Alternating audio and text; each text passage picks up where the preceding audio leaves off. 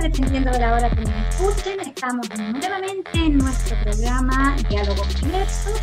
Este programa que nace y surge y se mantiene con este grupo de la Mesa de Educación en y para la diversidad.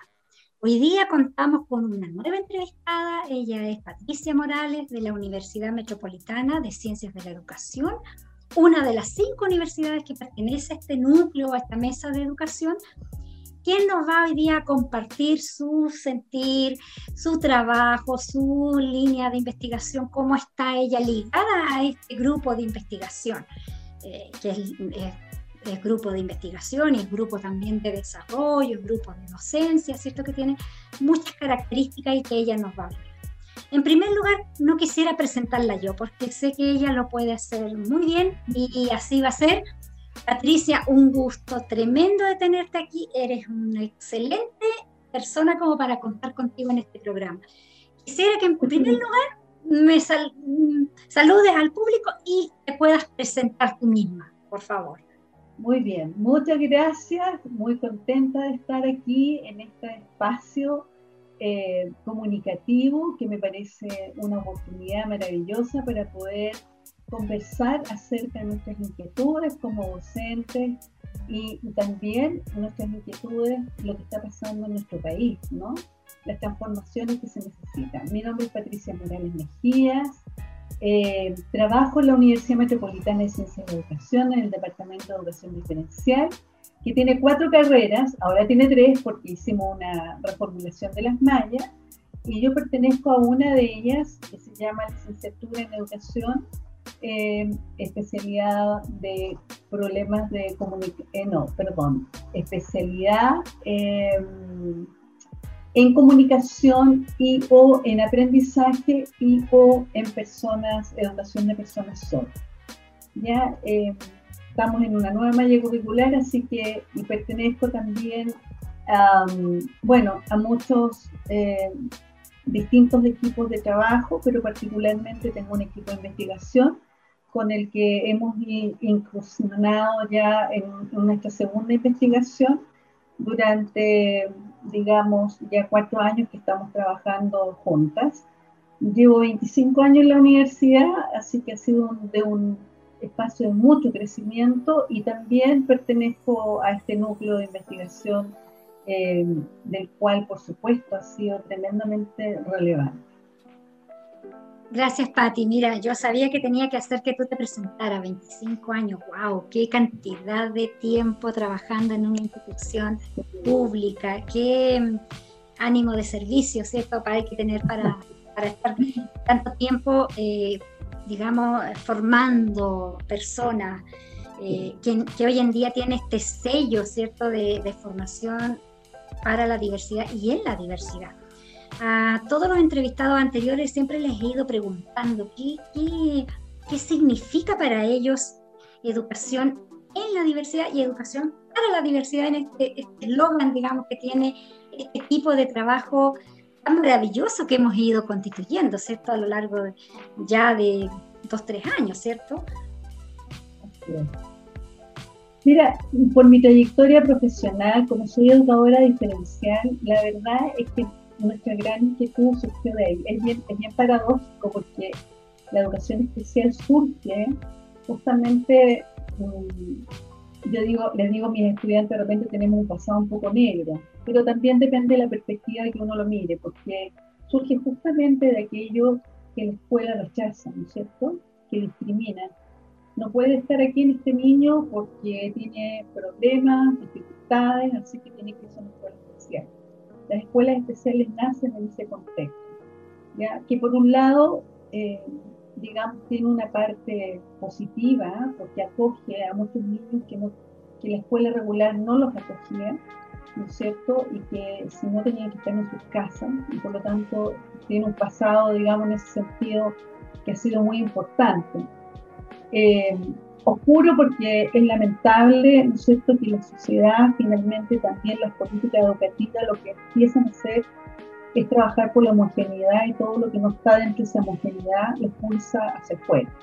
Y la inclusión educativa empieza entonces también por nosotros un poco inquietas de pensar que hay muchos niños que sabíamos que debían estar en la escuela regular, que no debían estar en la escuela especial y que podían hacerlo, pero que teníamos que golpear puertas a las familias especialmente y nosotros golpear las puertas para que nos pudieran aceptar.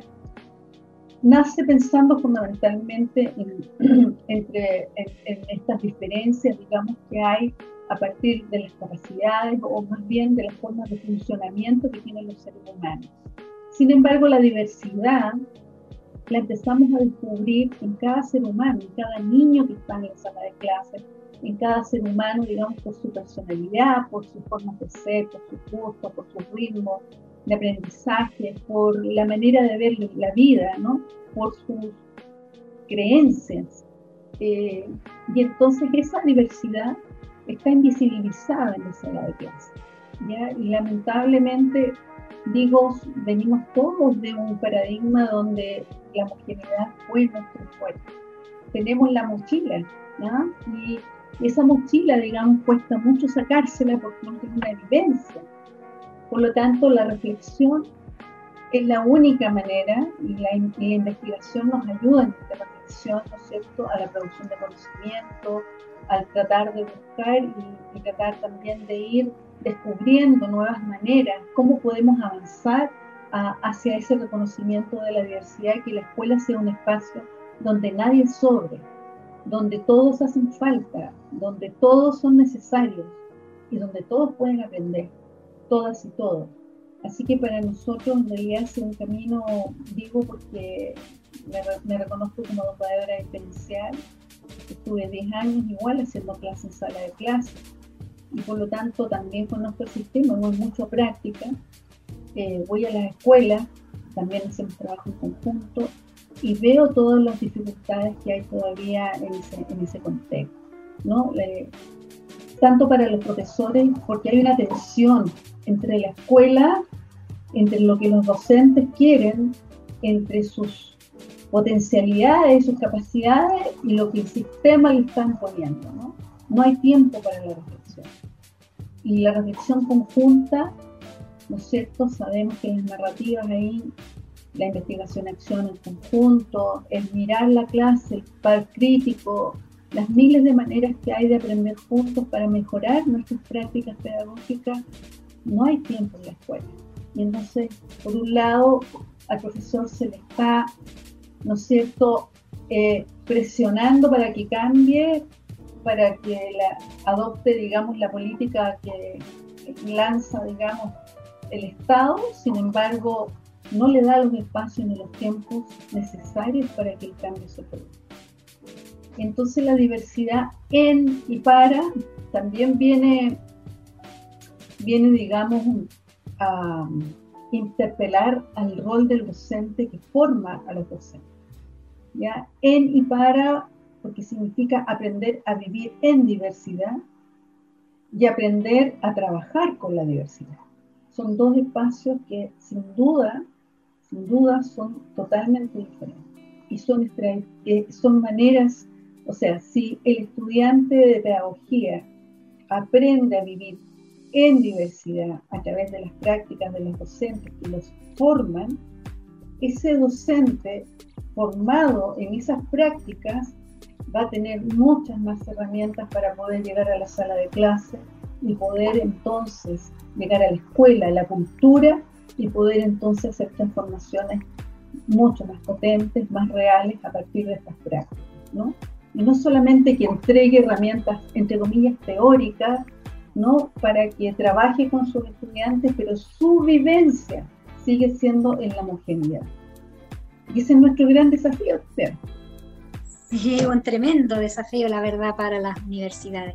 Cómo hacer esa conexión, esa integración entre lo que es teórico y que es necesario, con estas prácticas que tienen que ser también surgidas de, la teoría, pero que sean acordes también con, con aquello. Eh, me quedaba en el tintero lo que estabas diciendo acerca de la reflexión, que me imagino también será una, una autorreflexión, todos necesitamos de esa reflexión para poder hacer mejor nuestro quehacer, ¿cierto? Eh, y que la investigación vendría a aportar a, esa reflexión. Imagino que, que, tú, que la universidad y que este equipo habrá hecho ya algo de, de esa investigación que ayuda a esa reflexión. Eh, ¿Tienen algunos avances, algo que pudieras tú mostrarnos acerca de, de descubrimientos, de, aspectos que ya se hayan analizado, que, que puedas contarnos un poquito aquí y que sean justamente al servicio de finalmente de esta educación y para la diversidad. Mira, eh, es muy lindo el proyecto que eh, fuimos desarrollando en la universidad, particularmente en la Facultad de Filosofía y Educación, eh, es a, a, la que pertenezco, donde está la carrera de Educación Básica, Educación Parvularia, está la carrera de Filosofía y está la carrera de Educación Diferencial. Eh, yo soy coordinadora de práctica de mi departamento, que tiene estas tres carreras. Eh, lo fui por mucho tiempo y, y, y, en estas reflexiones de, con las coordinadoras, porque nos portábamos las coordinadoras de, la, de las carreras, a reflexionar, digamos, y a ver también un poquito cuáles son los desafíos que teníamos y nos inquietaba mucho de que hoy el sistema estaba pidiendo justamente que los docentes, educadores, educadores diferenciales trabajen en conjunto con el docente en codocencia, con el docente de educación básica, de educación media. Y nosotros como universidad no teníamos prácticas en ese sentido, o sea, las estudiantes llegaban, nuestras estudiantes egresadas llegaban a la escuela sin ninguna experiencia. Y entonces armamos un proyecto piloto a través de la, de la facultad y comenzamos a generar un proyecto que fue muy hermoso entre educadores de párvulo, o sea, entre docentes que forman a las educadoras de párvulo, entre docentes que forman a las educadoras de básica y entre los docentes que forman a, a las educadoras diferenciales. Y pensamos, vimos que la única, después de mostrar nuestras mallas, de reflexionar acerca de qué es lo que era, tuvimos un año estudiando, intercambiando también ideas, eh, intercambiando también la formación, ¿no? nuestras mallas curriculares, el valor de la práctica, eh, donde podíamos unirnos y finalmente encontramos que el único espacio posible era la práctica profesional y empezamos entonces a generar un proyecto en duplas, en duplas entre un educador diferencial con un educador de básica o un educador diferencial con un educador de párvulo. Después nos unimos con, el, con, la, con otra facultad, con profesores, ah, después nos unimos con filosofía, que también empezamos a ir a la media Después nos unimos con historia de otra facultad porque nuestra idea era poder empezar a ampliar, ¿no es cierto?, este espacio de reflexión que era tanto con estudiantes como también nosotros. O sea, nosotros nos juntábamos todas las semanas a planear, ¿no es cierto?, teníamos espacios en la, con estas duplas en la universidad, espacios en la escuela y espacios nosotros en conjunto porque íbamos en duplas también eh, en dupla educador, el tutor, ¿no es cierto?, de, de, de, de la, del estudiante de básica con el tutor del estudiante de educación diferencial, íbamos juntos a ver las prácticas de nuestras estudiantes y bueno, y eso nos traía miles de reflexiones a nosotros también desde la formación y justo vino además el rediseño de las mallas curriculares.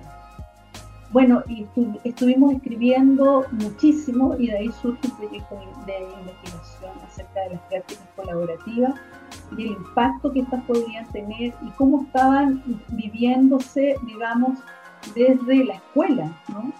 Eh, tratamos de tomar las buenas prácticas pedagógicas, entonces hablamos con los directores de, de, de distintas comunas donde nosotros estábamos viendo, particularmente de tres comunas, eh, y logramos eh, establecer contacto con docentes que en codocencia tenían buenas prácticas y recoger esas buenas prácticas y también recoger los desafíos. Les preguntamos de qué opinaban sobre la formación también, cómo los estaba la formación dotando, ¿no es cierto?, de eh, aquellos conocimientos, eh, aquellas estrategias o formas para poder efectivamente ejercer ese rol y poder eh, trabajar en y para la diversidad. Eh, y fue tremendamente significativo. Y también entrevistamos a los directores y, y, nos dimos cuenta, entre los hallazgos así importantes, nos dimos cuenta de dos cosas que yo creo que son bien interesantes. que estamos en un proceso de, aprendizaje. O sea, estas buenas prácticas igual eh, están dotadas de una serie de habilidades blandas. Eso eh, nos dimos cuenta que efectivamente la educación emocional es un arma fundamental en la vida de la formación de un profesor, de un profesor, digamos, de cualquier área. Eh, nos dimos cuenta que nuestras duplas y que las duplas que también observamos, las que tenían buenos resultados, era porque efectivamente tenían buena capacidad de escucha, capacidad, ¿no es cierto?, para poder tomar acuerdos, capacidad para abandonar el ego, ¿no? Y capacidad para complementarse, ¿no es cierto?, y aportar lo mejor de sí, ¿no? Reconocer cuáles eran nuestras fortalezas y cuáles eran nuestras debilidades y poder con eso, ¿no es cierto?, apostar al aprendizaje de niños y niñas en sala de clase. Eh, y creo que eso fue tremendamente valioso porque lo expresan claramente ambas educadoras, o sea, lo acompañada que se sienten, ¿no? Esto es un baile en donde en conjunto pueden ir aportándose, siempre reconociéndose su trabajo frente a los niños, niñas y al mismo tiempo reflexionando, teniendo espacios de reflexión. ¿Cómo nos fue? todo lo que nos planteamos como objetivo de aprendizaje, qué es lo que nos está faltando, qué pasó con los niños que no atendieron, cuáles podrían ser las causas. Eh, veamos cuáles son nuestras hipótesis, veamos qué es lo que está ocurriendo, evaluar, ¿no es cierto? Y proyectar el, el trabajo conjunto fue una de las cosas valiosas. Pero también nos dimos cuenta que cuando nosotros preguntábamos sobre la diversidad, por ejemplo, a los directores, eh, y también a los profesores, ¿ah? eh, la respuesta todavía está enfocada en la necesidad educativa especial. Las llamadas necesidades educativas especiales, ¿no es cierto?, llamadas por la política en educación eh, hoy día. Y, y, ese tema, digamos, nos damos cuenta que todavía el reconocimiento de la diversidad propiamente tal nos falta harto que avanzar, ¿no? Cuando íbamos a la sala de clases, el registro campo, por ejemplo, todos los inmigrantes, el currículum no incluía, el currículum de historia, por ejemplo, no incluía aspectos que podían tener que ver con su propia historia, con los aportes que podían dar desde su propia vivencia, ¿no es cierto?, de ser inmigrante. Eh, entonces el currículum borra, digamos, a cuando hay también las diferencias de género y otras tantas diferencias, ¿no? Eh, solo eh, sigue centrando un poco la atención en el discurso, tanto del profesor de educación diferencial, ¿ah? que es algo relevante, como en el educador de, educación regular, todavía sigue centrando su mirada cuando queremos hablar de la diversidad en las necesidades educativas especiales. Y lo mismo pasaba con los directores. Entonces, eh, es bien, en alguna oportunidad aparecía estas diferencias, no, mira, que hacemos una fiesta en donde cada uno trae, digamos, de su cultura, pero es una fiesta, pero es como eventos a nivel de la cultura general, pero en la sala de clase, en el aprendizaje mismo, en el currículum, en, en estas adecuaciones que tendríamos que hacer, ¿no es cierto?, para tomar en consideración esta diversidad, parece que nos falta algo. Y esa fue una de las conclusiones importantes a las que llegamos y nos dimos cuenta allí que el rol del educador, del formador de formadores, tenía una relevancia importante en todo este juego también de formar, ¿no es cierto? Y de seguir mirando que estas prácticas eh, todavía tenemos que avanzar. Entonces, tenemos entonces es nuestra obligación mirar la formación de los formadores, eh, de, los formadores, quienes formamos a los docentes, educadores en todas las áreas, digamos, y aquí es necesario que reflexionamos, reflexionemos en conjunto y que miremos cómo estamos formando a nuestros estudiantes para, ¿no es cierto?, eh, servir eh, en la educación hacia una mirada de derecho ¿no es cierto?, donde se consideren eh, las diferencias y esta diversidad como un valor, un valor positivo dentro de los procesos identitarios. Mientras te escuchaba, Patti, me hacía, eh, pensaba en la idea de que a lo mejor eh, está faltando, ¿cierto?, educación como para abrir la perspectiva de la diversidad a, todos los ámbitos de lo que significa la palabra tan amplia de diversidad. Y pensaba que, que, falta en los formadores de formadores, que falta en los que están siendo formados, que está faltando un poco de educación eh, eh, de apertura en los profesores, en los directores, como nos mencionabas tú, y quizás también falta en la, en la cultura general, en, en cualquier persona, digamos, en el ciudadano de a pie, como se suele decir, ¿cierto? Que tampoco tiene esa apertura y que siente que cuando se habla de diversidad es porque están hablando de alguien que tiene una dificultad funcional, como la denominabas tú, y que ese es el diverso, es, eso es la mirada de la diversidad, y no necesariamente con esa diversidad eh, más amplia, como se quiere entender en este contexto, en este grupo, en este núcleo de trabajo en el que estamos eh, desenvolviéndonos nosotros y que queremos justamente que se abra esa mirada, que lo entendamos de esa manera y que eh, tenemos desafíos por delante. Tú mencionabas dentro de esos desafíos em, la educación emocional para poder eh, ser más empáticos, escuchar mejor, pero con esa escucha activa, em, que en el fondo también reúnen eh, estas habilidades que tenemos que tener en el siglo XXI para formar y para ser formados. Y quizás hay otros desafíos más. Eh, ¿Podrían mencionar algún otro desafío que esté pendiente? Porque tú mencionabas educación emocional como, como un tema, como una necesidad, como un, como un aspecto que a lo mejor tampoco lo estamos desarrollando bien, que todavía falta allí. ¿Habrá otro elemento más, Patti, eh, que pueda ayudarnos en este entendimiento, en esta educación en y para la diversidad? Em, voy, a, voy a referirme fundamentalmente porque, porque, a ver, la educación tiene la potencialidad de transformar la cultura, ¿no? Eh, yo creo que hay muchos desafíos. Estoy pensando que bueno, la propia universidad tiene que cambiar sus prácticas, sus políticas, ¿no es cierto? Y también su, estoy hablando de las prácticas culturales que tenemos al interior de la, de la misma universidad, ¿no? Yo creo que ese es, una, es un desafío que tenemos hoy día eh, de, de, mirar nosotros como formadores en nuestros estudiantes, ¿no es cierto?, la diversidad porque en la medida que ellos van, van a formarse en, esa, en ese contexto en y para la diversidad, también van a transformar no solamente a los estudiantes que forman, sino que a sus familias. Y también hay que pensar que la escuela, ¿no es cierto?, o la institución escolar está unida a una comunidad.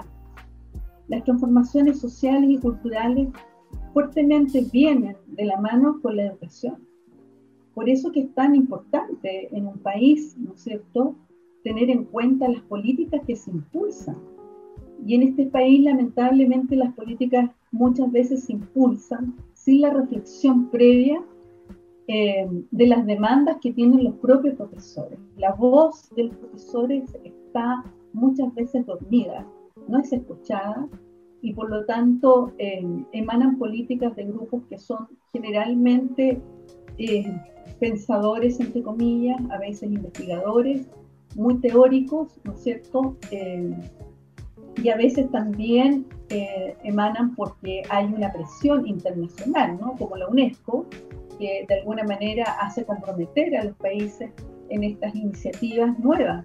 Pero, pero la verdad es que lo que más hace falta es fundamentalmente la reflexión como una práctica cotidiana que le permita no solamente a los docentes, a los propios estudiantes, a los que están formando, y a las familias, y a la comunidad, de tal manera que esta transformación no es para la escuela, es para la cultura.